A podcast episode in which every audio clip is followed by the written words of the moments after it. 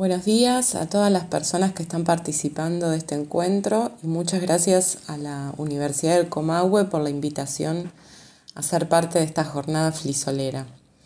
Para quienes defendemos y divulgamos el software libre, hoy es un día muy importante, un día de encuentro, de intercambio, así que estoy muy contenta de poder sumarme a las actividades de esta sede, aunque sea a la distancia. La charla que preparé tiene que ver con las redes sociales libres. Este tema me interesa y me resulta muy convocante como activista de software libre porque veo que muchas veces limitamos el uso y la difusión de software libre al sistema operativo o a un conjunto restringido de programas. Y en realidad las plataformas que usamos para comunicarnos también necesitan de una mirada crítica en términos de libertad, de soberanía, de privacidad. Entonces la idea de esta charla es hacer un recorrido por el universo libre, descentralizado y federado que conocemos como Fediverso. Para empezar, ¿qué son las redes sociales libres? Las redes sociales libres son plataformas de comunicación digital desarrolladas en software libre. Esto quiere decir que respetan las cuatro libertades esenciales que permiten que se puedan utilizar con cualquier finalidad, que se pueden estudiar cómo fueron desarrolladas, es decir, que se puede acceder al código fuente, que se puedan copiar y distribuir libremente y que se puedan modificar y distribuir esas modificaciones. Ya sabemos que estas libertades traen muchísimas ventajas para cualquier programa informático porque implican una mayor transparencia en su funcionamiento. En relación a las redes sociales, estas libertades permiten que quienes tengan los conocimientos puedan descargar el software desde los repositorios y montar un nodo propio y gestionarlo, así como también colaborar en el desarrollo de los proyectos. Pero el mayor potencial está en la dimensión ética. Que sean libres es fundamental para garantizar el control de la red, de su actividad y de la información que ahí se publica, impidiendo o evitando que quede en manos de una única entidad, sea una persona física o una empresa, como pasa con las redes comerciales. Esto significa una enorme ganancia en términos de soberanía tecnológica. En cuanto a cómo funcionan las redes sociales libres, lo primero que podemos decir es que funcionan en servidores autónomos, que llamamos nodos o instancias, eh, y que son independientes entre sí. En tanto que son autónomos, pueden tomar decisiones respecto al hardware, al software, al contenido, al tipo de público que reúnen, pero a la vez están conectados entre sí mediante distintos protocolos de comunicación. Este es el principio de la descentralización, poder tomar decisiones respecto al contenido y funcionamiento de una instancia, pudiendo de igual manera interactuar con otras. Esta imagen está tomada de Mastodon, una de las redes sociales libres más importantes en la actualidad, donde se ve lo que llamamos los niveles de federación. Las personas que se registran en una red social libre van a poder interactuar con todas las personas registradas en su mismo servidor, pero también van a poder interactuar con personas registradas en otros servidores de la misma red social y en servidores de otras redes sociales libres que compartan el protocolo de comunicación. De esta manera el potencial es enorme en cuanto a lo amplio y en permanente crecimiento que es este universo de redes libres. Este gráfico está un poco desactualizado, tiene ya unos cuantos años, pero nos sirve para entender cómo los protocolos permiten la interacción entre las distintas redes sociales. Cada uno de estos conjuntos, señalado con distintos colores, indican los protocolos. Como vemos, ActivityPub es el protocolo más usado en las redes sociales libres. Esto significa que habiéndonos registrado en un servidor de una red social, vamos a poder interactuar con cuentas de otros servidores de la misma red social y de otras redes sociales. Este panorama, en términos de descentralización y de interoperabilidad, también nos ayuda a entender por qué en el Fediverso ya no hablamos de una red social, sino de un universo de redes sociales libres y federadas. Un tema que es importantísimo en las redes sociales libres tiene que ver con el mantenimiento. Cuando pensamos en cómo se mantienen las redes sociales libres, tenemos varios niveles o varios aspectos a considerar. Primero hay un conjunto de tareas esenciales para el funcionamiento que son las que tienen que ver con la administración de la plataforma, la moderación del contenido y de la comunicación y el mantenimiento de software y hardware.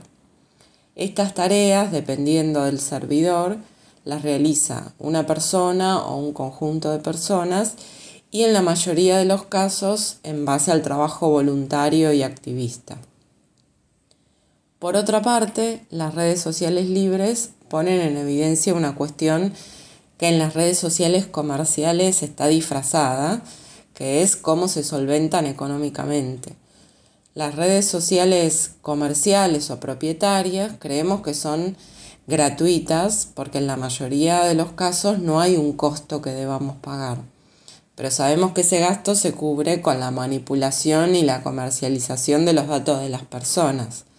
Entonces no solo no son gratuitas, sino que en realidad son muy costosas en términos de privacidad.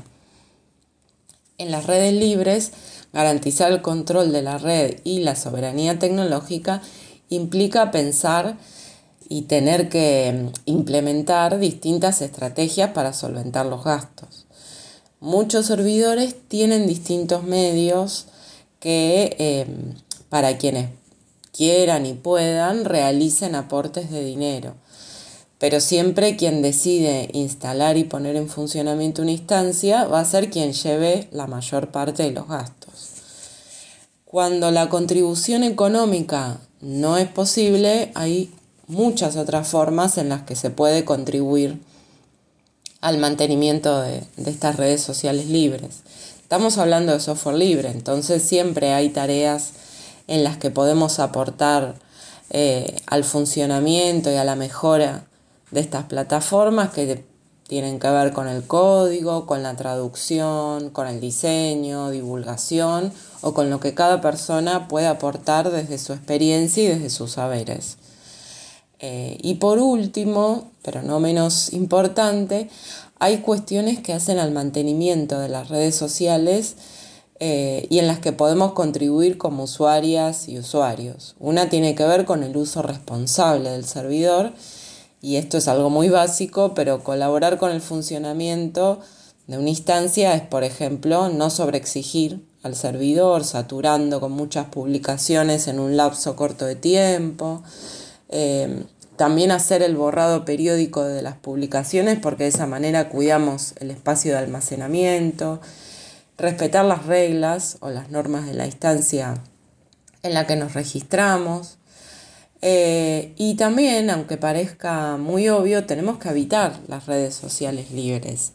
Acá no hay algoritmos que ordenen o que jerarquicen las publicaciones ni las cuentas. Entonces, eso es algo que valoramos mucho, pero que a la vez nos da una mayor responsabilidad de crear ese contenido y de generar el intercambio con las demás personas. ¿Cuántas son las redes sociales libres? Bueno, son muchas y este número está en permanente crecimiento. Al día de hoy hay 121 proyectos activos que funcionan sobre 15 protocolos diferentes y que reúnen a más de 12 millones de cuentas. Veamos cuáles son algunas de estas plataformas. Mastodon es una red social de microblogueo, es decir, que permite mensajes cortos o no tanto, esto va a depender de la instancia, que se publican en una línea de tiempo cronológica. Actualmente es la más poblada de las redes sociales libres en cantidad de servidores y en cantidad de cuentas. Junto con Mastodon también es bastante popular Pixelfed, que está pensada como una plataforma para compartir imágenes, que se pueden aplicar filtros y otro tipo de efectos. Pertube es una plataforma para subir videos y para realizar transmisiones en vivo. para mí fue y sigue siendo fundamental para las clases virtuales. Eh, está destinada al formato audio específicamente, así que resulta ideal para quienes quieran difundir su música o podcast. Eh, la mayoría de, los, de las instancias o de los servidores en estas dos plataformas exigen que el contenido que se suba tenga licencia libre y de este modo fomentan un espacio de divulgación y producciones y conocimiento libre. Otras redes que podemos explorar y que tienen un desarrollo estable al momento son Write Freely, Pleroma y Frendica. Todas estas plataformas que estoy mencionando no solo tienen muchos servidores para elegir en cuál registrarse, sino también comparten protocolos de comunicación, esto quiere decir que me puedo registrar en una red de microblogueo y estar siguiendo, interactuando con alguien que se registró en una plataforma de videos. Pasemos a lo último de esta charla, que es ver cómo nos registramos en las redes sociales libres. Lo primero va a ser elegir la red social. Recién les mostré apenas 7 de las más de 100 plataformas que existen. Entonces, una primera cuestión va a ser explorar cuál es la más acorde a nuestros gustos en cuanto al formato y al tipo de contenido que nos interese publicar. Estos dos sitios tienen información sobre las redes libres y nos pueden servir para decidir por cuál empezar. Una vez elegida la red social, tenemos que elegir el servidor. Y esto va a variar mucho dependiendo de la red social. Las más grandes, como Mastodon, tienen una gran variedad de instancias, algunas que proponen un tema principal y convocan a personas con esos intereses, otras instancias regionales que buscan reunir a personas de una determinada región o de un idioma. Eh, también otras instancias que se consideran generalistas porque no están enfocadas a un público en particular. Antes de avanzar con el registro, es fundamental que leamos las reglas de la instancia a la que nos queremos registrar, cualquiera sea la red social. Y acá no hay un criterio general, al contrario, la definición de las normas es parte de, de la autonomía y de la descentralización y por lo tanto es bien específica de cada servidor. Entonces es fundamental que estemos de acuerdo con las reglas del servidor, respecto a qué contenido se puede publicar y cuál no está permitido. Si no estamos de acuerdo con las normas, por el motivo que sea, es recomendable buscar otra instancia antes de, hacer, de crear una cuenta. A su vez, hay muchos servidores que junto con el correo electrónico y el nombre que le queremos poner a nuestra cuenta, nos va a pedir una breve explicación de por qué queremos registrarnos.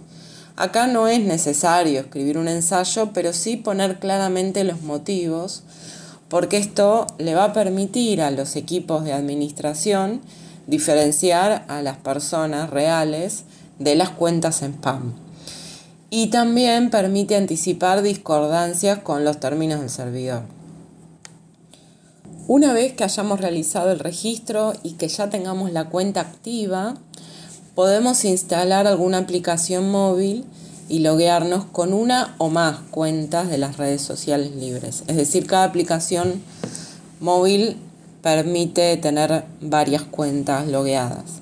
Estas son las dos aplicaciones más utilizadas, pero no son las únicas, así que ahí también les invito a explorar. Pero sí recalcar como dato importante respecto al registro, algo que suele traer confusiones es que todo el proceso se hace vía navegador. O sea, la aplicación móvil va a ser lo último. Todo el proceso de elegir una red, elegir un servidor, completar el formulario de registro va a ser vía navegador web. Bueno, esto es todo lo que quería compartirles hoy. Les agradezco mucho la atención y espero que nos encontremos en el Fediverso. Ahora, si les parece, abrimos para hacer algunas preguntas o para intercambiar lo que gusten.